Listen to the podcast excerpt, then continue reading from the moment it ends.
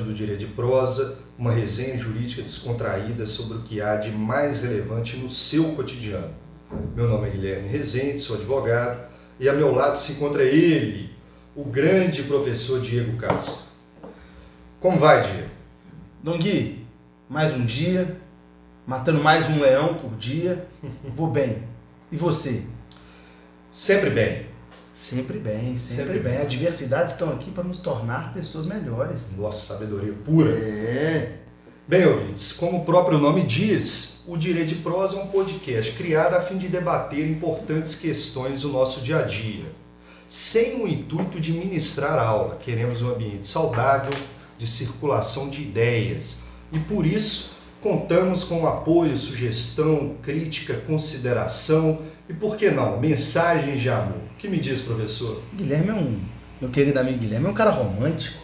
Mensagens de amor num podcast jurídico, nunca vi algo tão adequado, porque se tem algo que a gente precisa na sociedade é amor, né, Guilherme? Ah, tô derretendo aqui. Mas vamos lá. Explicando para os nossos ouvintes o seguinte: o podcast ele é dividido é, em dois blocos. No primeiro bloco a gente fala de uma notícia, no outro de outra, sempre uma notícia do cotidiano, num viés especificamente jurídico, mas também tratando de filosofia, sociologia, economia. E é interessante que os nossos ouvintes eles tenham ciência do que esperar do nosso podcast. Muitos que me ouvem nesse momento talvez tenham sido meus alunos, mas não se não esperem que eu trate os temas aqui com preocupações didáticas. A ideia aqui é conversar, emitir opiniões, informar, e aqui não é aula, aqui é bate-papo. Aliás, é o direito de prosa, né? Isso. Podem me tirar todos os direitos, mas o de prosear com os meus amigos ninguém vai tirar, não. O professor criou uma frasezinha com direito de prosa que rima. Como é que é? Quaisquer direitos podem me tirar, menos o de prosear. Ei, olha aí. Aqui Ação em Minas, se você tirar o direito, tomar um cafezinho, comer um queijinho e dois dedinhos de prosa, a gente passa mal. passa mal. Por isso a gente está conversando aqui e tomando um cafezinho. É, ma- mais mineiro que isso não existe. Mas vamos lá, professor. Qual que é a primeira notícia jurídica que o senhor nos traz? Ô Gui, eu trouxe, cara, uma notícia muito interessante que me chamou muita atenção e que inclusive já foi tema de pergunta em sala de aula, cara. Olha que interessante. Estou trazendo a sala de aula para o nosso podcast e Perfeito. expandindo isso para além dos limites das, das faculdades. Vou- vamos falar sobre os animais, sobre a natureza jurídica dos animais. Tramita desde 2013 no Congresso Nacional projeto de lei 6799 de 2013 que busca modificar a natureza jurídica dos animais. E esse projeto ele foi aprovado, foi aprovado na Câmara em 2018. Foi, a Câmara remeteu ao Senado e o Senado aprovou com algumas emendas, na verdade uma pequena emenda, e devolveu para a Câmara para que ele seja aprovado de forma definitiva. Uhum. E esse projeto ele descoisifica os animais. Os animais eles deixam de ter natureza jurídica de coisa e passam a ter uma natureza jurídica um pouco diferente. É inclusive o que vai ser objeto de debate aqui. Os animais eles passam a ter natureza jurídica sui generis, como sujeitos de direitos despersonificados. Eu vou eu vou ler um pedacinho dessa notícia, do trecho da notícia para contextualizar o nosso leitor para que isso fique mais fácil de, de compreender. Então, Diego, o direito dos animais discutido, que ainda não foi sancionado, passou pela Câmara, foi para o Senado, houve uma alteração e aí tem que voltar para a Câmara, ele não trata desses humanos animais, né? Porque tem muito ser humano por aí que são animais, viu? Brincadeira. Ele trata Não, do não. animal, o pet. Trata do doméstico. animal não humano e não só do pet. Do silvestre também, aquele que Do não é silvestre. domesticado, exatamente. Esse projeto de lei ele muda a natureza do jurídico dos animais silvestres e dos animais domésticos. Não desse animal humano, tanto que o próprio projeto de lei frisa tratar-se de animais não humanos. Entendi. Porque o homem, como diz Aristóteles, é um, um animal racional, mas muitas vezes não tem nenhuma racionalidade. Não tem nenhum quê de racionalidade. E é interessante que os assuntos, eles se, você fez uma piadinha aí sobre os animais humanos, essas pessoas truculentas, mal educadas. Eu me lembro do nosso último tema, que nós batemos um papo sobre a Lei Maria da Penha. Exato. Entendeu? Nós estamos falando desses animais que agridem mulheres. Não, não é desses que nós estamos falando. São animais não humanos, domésticos ou silvestres. Perfeito. O senhor ia falar do, da notícia? Sim, cara, eu trouxe uma notícia exatamente do site do Senado. É um trecho pequeno só para o nosso leitor poder compreender. O projeto de lei aprovado nessa quinta-feira, dia 7 de agosto, hoje nós estamos no dia 15, assegura direitos e prevê a proteção do Estado em caso de violação e maus tratos aos animais. De acordo com o relator da proposta, na Comissão de Meio Ambiente, o senador Randolfo Rodrigues, a proposta é um avanço civilizacional pois animal não é uma coisa e não pode ser tratado assim. Aprovado com emendas, o projeto volta para análise na Câmara dos Deputados e agora precisa de ser aprovado na Câmara dos Deputados para então ir para a sanção presidencial. Guilherme, eu vou começar com uma pergunta. O projeto é um projeto bem sucinto para quem já deu uma analisada e a gente vai bater um papo sobre isso ainda hoje. A minha pergunta aqui que eu quero ouvir de você a sua opinião é o seguinte: você acha que mudar a natureza jurídica dos animais vai modificar a forma como eles são tratados na sociedade? O que, você pensa a respeito disso? É, é interessante quando o direito, como um todo, é, jurisprudência, doutrina, quando não. É, a gente percebe muito isso, quando não tem uma definição clara, estabelece a característica de sui generis. Exato, tudo aquilo que é peculiar que, tudo que é peculiar. Eu lembro, por exemplo, a OAB é uma autarquia? Não é. Tem essa sempre. É ah, uma autarquia sui generis. Né? O, o direito tem essa peculiaridade até definir, conceituar o que é animal, o que seria é uma coisa, é mais próximo ao ser humano, o, o que, que é isso? É, então tem o direito para estabelecer, sabe, ah, é, um, é um objeto, é uma coisa sui generis, né? nem lá nem cá. É interessante, o comportamento do, do direito não necessariamente reflete a sociedade ou reflete com, com tardiamente.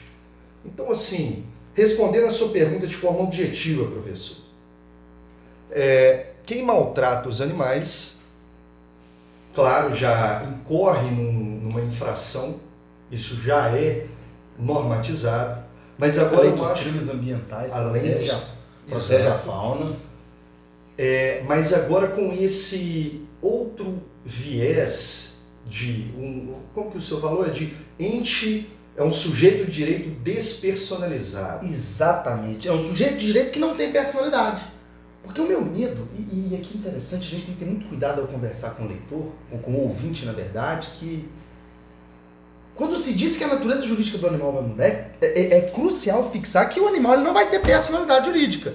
Porque o artigo 2 do Código Civil está lá escrito: a personalidade civil começa do nascimento com vida, mas a lei põe a salvo desde a concepção os direitos do nascituro. Mas o animal não está tendo personalidade jurídica. E eu gostei demais do que você falou, muitíssimo pertinente, no sentido de que sempre que o direito não sabe o que fazer com algo, ele chama de sui generis, que é um gênero específico, é diferente. Então, para você que está nos ouvindo, está no começo do curso, ou para você que não, não nunca compreendeu essa expressão sui generis, tudo que é sui generis é porque é peculiar, é porque é diferente.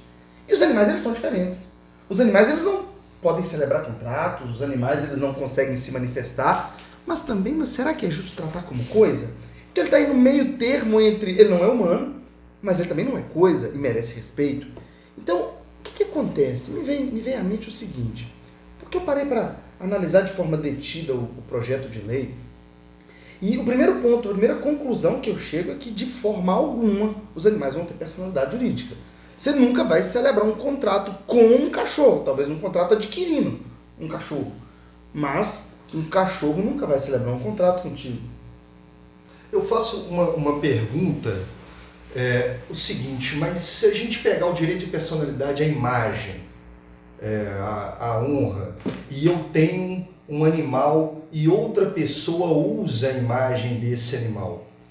É, então a, a, violação seria ao dono, a minha pessoa como proprietário, ou ao animal, e aí por ele ser, de não ter legitimidade, obviamente, para é, é, entrar na justiça, eu representaria ou substituiria o meu animal? Guilherme, que pergunta. Gente, vocês entenderam a profundidade da pergunta do, do, do, do professor Guilherme? O Guilherme ele, ele diz o seguinte: os animais eles passam a ter direitos. São sujeitos de direitos despersonificados. E o Guilherme disse aí, se eu ofender a imagem de um animal. Aí eu chego a outra pergunta. Será que os animais teriam direitos da personalidade? Olha, será que o animal teria direito à honra? Direito à imagem? O projeto de lei não soluciona isso. Não soluciona. É algo, olha, aí a gente incorre lá na Lindne. A gente chega numa lacuna legislativa. Como é que o legislador soluciona isso? E aí, só para definir a LINDB, a Lei de Introdução às Normas do Direito Brasileiro. Isso, exatamente. O artigo 4 diz que uma das formas de preenchimento das lacunas, né, de integração da lei, é o. Aí você vai ter que buscar analogia, costumes, princípios gerais do direito, porque existem lacunas legais. E cria-se uma lacuna legal. O animal vai ter direito. Mas. Quais direitos? Quais os limites disso? Eu e... fico pensando em direito comparado. É, na Alemanha, por exemplo, há inclusive cobrança de tributo em cima de animal doméstico. Então, é, o animal lá, ele também é considerado um ente, e aí ele é considerado uma propriedade também, em que, é, pelo qual o dono ele tem que pagar o Estado por isso. Aqui no Brasil já não há essa, essa cobrança, até porque se tivesse, é, não sei se haveria esse, muita gente jogaria os animais até na, na rua, já tem que cobrir tanto gasto, aí você cobra mais um imposto, é mais um imposto. Mas na Alemanha, um país considerado desenvolvido, há essa cobrança. Inclusive, o caso foi interessante porque uma família não pagou os impostos e o Estado recolheu o animal. Entrou-se na justiça exatamente o que, que é superior o direito à dignidade da família, de ter, porque muitas famílias consideram o animal um sujeito da própria família. O que, que é família? A gente vai nessa discussão. Desculpa te interromper, Gui. Atualmente o STJ permitiu a regulamentação de guarda e visita para um animal num divórcio. Fantástico. É, é, uma, é uma briga que você vê muitas vezes na audiência de conciliação, um casal disputando um cachorro. Um cachorro. Um periquito. É, é, é, bizarro, né? É bizarro o direito não ter tratado disso ainda. É. Porque olha que interessante. E, e, isso ganha potencialidade com as redes sociais. Porque grande parte das redes sociais hoje existem muitos canais, páginas que destacam a fofura dos cachorros, dos gatos, dos ser humaninhos. Dos né? ser humaninhos. Dos ser humaninhos. Agora, uma coisa que me, me chamou muita atenção e que pode decepcionar um pouco os ambientalistas, o pessoal de defesa dos direitos dos animais. Esse projeto é bonito. É um projeto que você descoisifica o animal, passa um recado para a sociedade. Bacana? O direito, muitas das vezes, ele passa recados para a sociedade. Mas a proteção jurídica, eu não sei se vai mudar muita coisa. Porque o próprio. A, a, foi aprovado o projeto no Senado com emenda. E a emenda que foi aprovada no Senado é uma emenda, ela, ela não fala, ela grita. Perceba, no artigo 3 da, da redação original do projeto diz o seguinte: os animais não humanos, não humanos, possuem natureza jurídica sui generis e são sujeitos com direitos despersonificados, dos quais devem gozar e obter tutela jurisdicional em caso de violação, vedado o seu tratamento como coisa. Bacana? Entretanto, o Senado aprovou uma emenda que inclui nesse artigo 3 do projeto de lei um parágrafo único. E o parágrafo único ele diz o seguinte: a tutela jurisdicional referida no caput não se aplica ao uso e disposição dos animais, um, empregados na produção agropecuária, na pesquisa científica, dois, e aos que participam de manifestações culturais registradas. Ou seja, os animais não são coisas, mas vão continuar sendo utilizados para pesquisa científica, vão continuar sendo utilizados na produção agropecuária e eles vão continuar participando de manifestações culturais, vaquejadas, rodeios e etc. Então, a conclusão inicial, no momento bem incipiente que eu posso chegar, é que o, natural, o animal ele deixa de ser coisa e passa a ser um sujeito despersonificado. Ele vai ter direito, mas ele é despersonificado. Mas ele pode continuar sendo utilizado para o que ele já é utilizado hoje em dia a mudança pelo que eu percebo, pelo que a gente leu, apesar da discussão vir desde 2013, é, a mudança diz muito implicitamente. Porque explicitamente o que deveríamos fazer e colocar na lei, ela fica um pouco abstrata. Porque não regula é, as perguntas que a gente fez, as questões que a gente está colocando. Mas implicitamente, se os animais vão continuar fazendo as mesmas, as mesmas coisas, se os donos vão utilizar os animais para os mesmos serviços, a gente pode é, exigir, por exemplo, na justiça, um direito por ele ser um ente de direito e não mais somente uma coisa.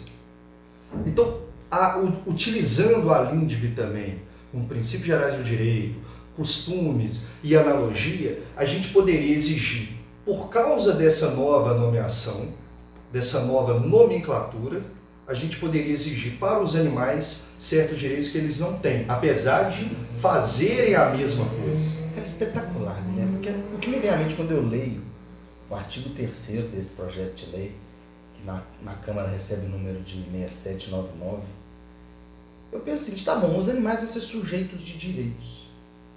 Mas quais direitos? Será que vai ter que haver produção legislativa para dizer quais são os direitos? Ou os tribunais vão aplicar por analogia os direitos inerentes à pessoa humana? Os direitos da personalidade? E aí fica essa pergunta no ar. Na verdade, toda alteração legislativa relevante, em especial essas alterações legislativas que tocam em temas tão tão sensíveis e comuns, inclusive no caso dos animais, que todo mundo se preocupa, ou grande parte da sociedade, sempre causam. A sociedade precisa de um tempo de, matura, de maturidade, de matur, para maturar isso, de maturação, para saber o que, que o legislador quis dizer, onde o legislador quis chegar, porque nem sempre as discussões legislativas são suficientes para sanar todas as dúvidas. Exato. Os projetos são aprovados e até que se interprete isso em consonância com o ordenamento jurídico leva tempo. A minha principal pergunta é: quais serão os direitos dos animais? É, exatamente porque a gente vê a realidade muito mais complexa, o que é normal em termos jurídicos, porque é, é dois exemplos, e aí eu pensei na, na situação agropecuária. Aqueles, é, é, aquelas galinhas, aqueles pintinhos que são criados em cativeiro, desde o início eles são alimentados com pouco espaço, crescem e não desenvolve direito às pernas, porque o objetivo é apenas engordá-los para vendê-los. É, isso é, é, uma, é uma afronta à dignidade. É, seria aplicar a ideia da bruxa do Joãozinho Maria, a gente vai alimentar o pintinho ali, para eles crescerem e a gente vender, utilizar o animal como alimento. Fui longe agora no Joãozinho Maria, foi, né? Foi longe, foi longe, mas, mas foi válido. É. O outro exemplo seria do gado. Eu sei que isso acontece, por exemplo, o, o gado de leite, ele, quando a vaca tem a cria, eles colocam a cria em um espaço contínuo perto da vaca. E aí eles ficam chorando, mas não podem se aproximar, exatamente para aumentar a lactação é, é, uma, é uma outra crueldade. E aí, poderíamos exigir, baseado, já que o animal não é mais coisa, não é tratado a nosso bel prazer, é, como um ente, como um ser, apesar de despersonalizado, não é isso? Ele, poderíamos exigir um tratamento mais, mais digno. Guilherme, sua pergunta é muito inteligente. Só que eu vou um pouco longe. Se for lá em Joãozinho Maria, eu vou lá para a Suíça. 1988. Em 1988, e aí eu, ao falar da Suíça, eu vou criticar o projeto de lei brasileiro. Que eu, eu acho uma lástima que em 2019 a, o, o Congresso Nacional aprove leis e que uma lei tão pequena, de uma importância tão relevante, que ainda deixe portas abertas para dúvidas. Porque a legislação suíça é muito clara. Desde 88 a Suíça estabelece claramente que os animais não são coisas. Mas a legislação suíça ela esclarece que o seguinte, eles vão ser protegidos por leis especiais. Os animais não são coisas, mas são protegidos por leis especiais. Essa pergunta que eu te fiz quais serão os direitos dos animais, na Suíça é muito claro. Cabe ao legislador definir quais são os direitos dos animais. Da mesma forma é na França, da mesma forma é na Holanda. Então, o meu vislumbrando de forma inicial, eu acredito que os direitos, essa, essa modificação legislativa, essa descoisificação dos animais, ela. Aí eu vou entrar numa conclusão inicial dessa, dessa notícia, que eu vejo o seguinte. Essa alteração legislativa, ela passa um recado para a sociedade. E um recado de humanização, não dos animais, mas de humanização nossa. Porque não podemos nos considerar humanos à medida em que não respeitamos as formas de vida diferentes das nossas. Perfeito. Então, passa um recado de solidarização da raça humana. Que sejamos solidários com os animais, não humanos, no caso. Então, passa um recado. E além desse recado, abre uma porta para que se criem leis especiais protetivas dos animais. Porque eles vão ser sujeitos de direitos. Mas o legislador tem que criar esses direitos. Eu vejo que os animais são muito sui generis a ponto de não serem aplicados aos animais os mesmos direitos que a nós são aplicados. Então, a priori, eu não vejo essa possibilidade de aplicação por analogia dos direitos das pessoas. Porque, olha que interessante, se, olha, olha a profundidade, Guilherme. Se aplicarmos por analogia os direitos humanos, dos seres humanos aos animais, você vai dar direito à herança aos animais. Bem, você bem consegue pensar? Ou você vai ter que modular demais na analogia e já torna a atividade extremamente complexa intelectivamente, ou é muito mais fácil você movimentar o Congresso e criar leis especiais. do que deixar pelo casuísmo como a, a- a personalidade a uma pessoa jurídica. Né? Exatamente. Deixar casuísmo jurisprudência. Muito bem, professor, mas o senhor não foi muito longe não. A Suíça, o Joãozinho Maria é dos irmãos Green e os irmãos Green é lá da Alemanha, então tá ali perto, a gente estava ali, a gente estava ali perto. Mas então, é, meus queridos ouvintes, a gente tem muito o que falar sobre esse tema, esse tema ainda é, não foi sancionado pelo presidente, não passou do Congresso, a gente vai voltar a falar dele posteriormente, mas a gente passa para o segundo bloco de Bom, notícias. bom recado, viu, Guilherme? A gente- Isso tudo que nós estamos falando é uma questão que ainda tramita no Congresso, que provavelmente vai ser aprovado pela Câmara também e vai para a sanção presidencial, mas ainda é uma, estamos falando instead de conjecturas. Os animais continuam como coisas até o presente momento e muito provavelmente perderão essa natureza jurídica. Então, pessoal, era isso que tínhamos para falar acerca do projeto de lei que muda a natureza jurídica dos animais. Você tem algum recado final para a galera, Gui? Ah, Diego, agora é o nosso momento Good Times. Diego. É o recado, é o recado da galera. Eu tenho uma mensagem, Diego. Eu escolhi essa mensagem porque veio lá da Tailândia, cara. O, o Gaudio Aurélio, ele primeiro ele parabenizou a gente pelo, pelo, pela iniciativa, pelo podcast, mas depois ele veio com uma crítica. E eu gostaria de falar a crítica, porque a gente aqui não está afeito somente a, as boas coisas, né? A gente precisa aprender a ouvir o outro lado também. E o Gaudio Aurélio, ele disse o seguinte, o que nós pegamos muito no pé do Moro, é, porque ele foi mal interpretado é, na, no Twitter dele, é, porque a intimidação é um dos motivos de um homem agredir a mulher. Não, não são todos os motivos, mas é um. Bem, eu respeito a opinião dele, é, acho até que pode ser que o Moro ele foi infeliz na situação, que o, um, um tweet ele, ele tem 140 É caracteres, muito, é é muito isso? diferente a forma. É interessante, eu respeito profundamente a opinião e, e complemento. Toda manifestação escrita ela é diferente da manifestação falada. O tom de voz é diferente. Talvez ele não tenha de fato dito o que ele queria dizer, mas, Mas ele, por ser ministro Mas é da isso. Justiça, ele tem que ter um a cuidado cobrança, maior. a pressão é inerente ao cargo que exerce. É Exatamente. isso. E, e nós temos sempre, eu, eu gosto de frisar, você é advogado, Gui. Eu sou advogado também. Você é professor, eu sou professor. E nós carregamos as responsabilidades inerentes aos cargos e às funções que nós exercemos. Nós temos uma grande responsabilidade com isso. Então, as pessoas elas devem de fato ser cobradas pela importância do cargo que elas exercem. ele tem que pensar muito antes de se manifestar. Não foi uma crítica pessoal ao Moro, não interprete dessa forma. É. Foi uma crítica a, uma, a um comentário infeliz. Foi só isso. Sim, exatamente. E aí eu falo de outro aqui. Não, vamos intercalar, né, Diego? Vamos, Tem vamos, um aí. vamos. Vamos lá. Eu quero. Foi até bom você ter trazido esse momento do Good Times e agradecer a mensagem de dois alunos meus, Iago Mahatma e o Jason. Ambos sugeriram temas, eu achei que foram temas muito interessantes. E fica a proposta, Gui, nós vamos colocar na lista de temas pendentes.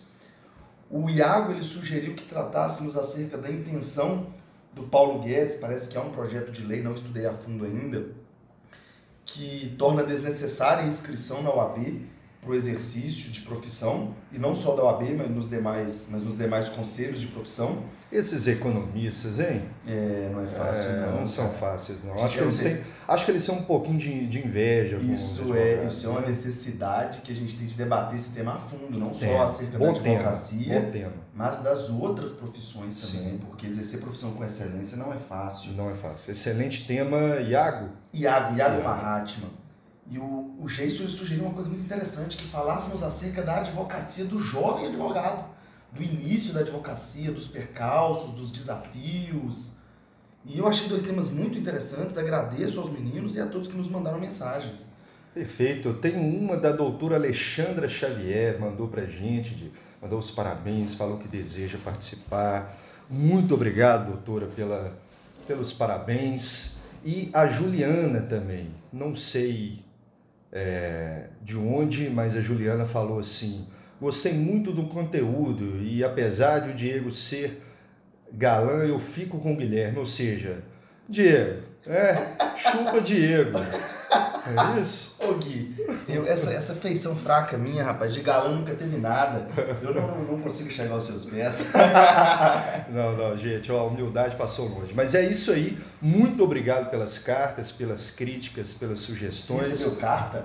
Não, carta não, eu tô, revelei um pouco aí a, a, a idade. Não, mas é, é mensagens, directs e, e WhatsApps. Twitter, WhatsApps e etc. Muito obrigado, galera. Pessoal, um beijo a todos, fiquem com Deus, viu?